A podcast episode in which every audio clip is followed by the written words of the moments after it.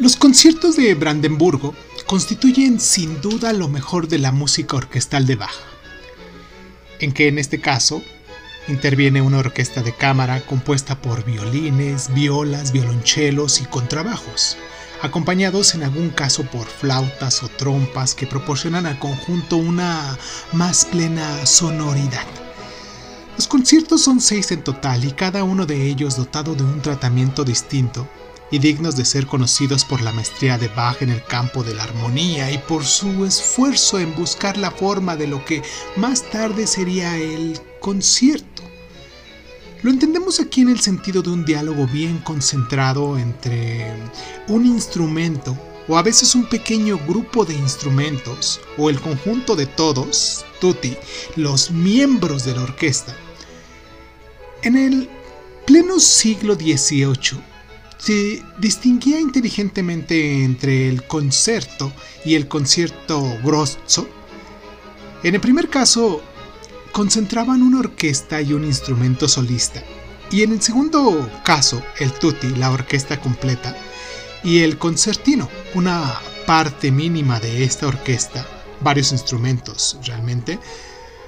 Eh, la palabra concierto debería reservarse este tipo de interpretación concertada como un diálogo desprovisto de una lógica que aspira a ser total entre un instrumento y la orquesta y entre dos partes de la orquesta, una porción y, un todo. Pero hoy la palabra concierto se emplea igualmente, bien lo sabemos, para designar una función de música, ya que vamos a un concierto que tiene un determinado programa y por lo general hacen música varios o muchos instrumentos. En ocasiones puede hablarse de un concierto de piano, tal vez en el sentido de que el piano es un instrumento que puede acompañarse a sí mismo. Pero sería más correcto hablar de un recital, como también se habla de un recital de violín o de flauta, ya que realmente concierto es una expresión muy afín al sentido de la música en cuanto a acuerdo pleno y sentido en la interpretación de una pieza o, o en varias piezas. La música interpretada por un único cantor o un único instrumento es cada vez más escasa a lo largo de la historia. Parece esencial a la naturaleza de la música la concentración, el estar de acuerdo varios, o ya sea muchos para una obra cantada o tocada. La música es un arte social por excelencia y desde los tiempos más antiguos se interpretó en grupo. ¿Cuántas veces se ha dicho que la música nos ayuda a vivir juntos o a obrar juntos, no? Leopoldo Stowitsky, uno de los grandes directores del siglo XX, comentó una vez que hacer música juntos es tal vez el más hermoso placer que podemos experimentar los seres humanos.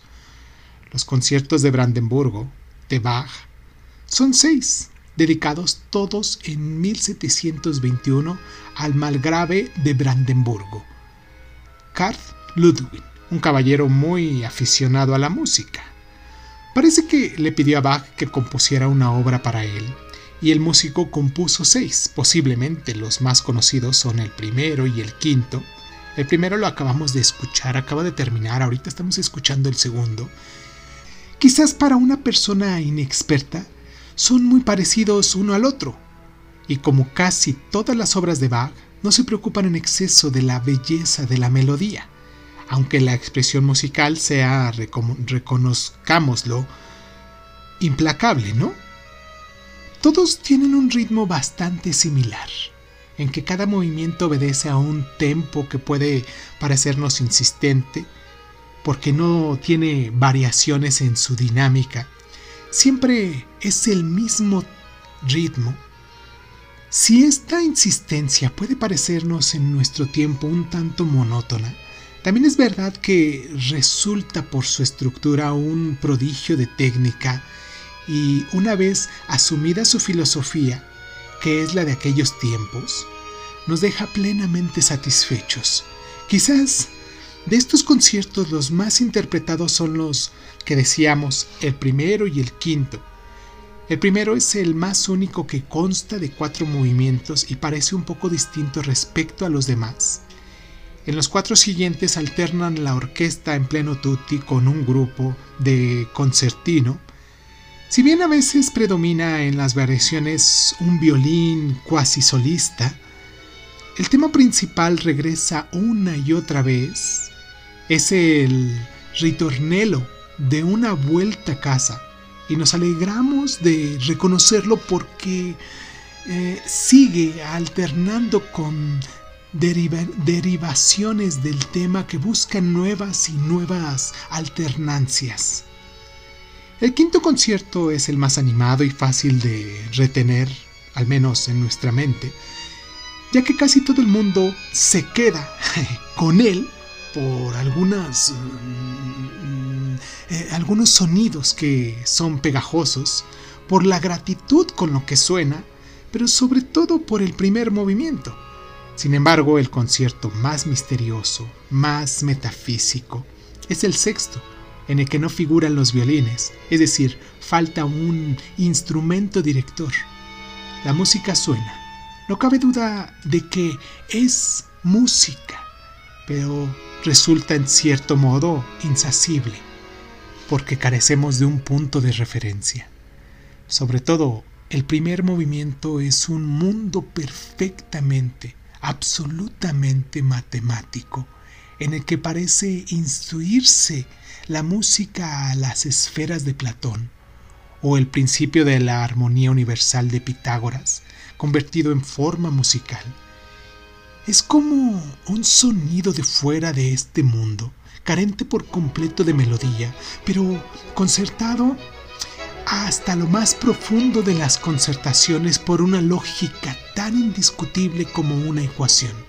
Quizás sea un disparate decirlo de ese modo, pero puede que el sexto concierto de Brandenburgo sea la expresión más perfecta de la música de Bach y hasta, ¿por qué no decirlo?, de la música universal.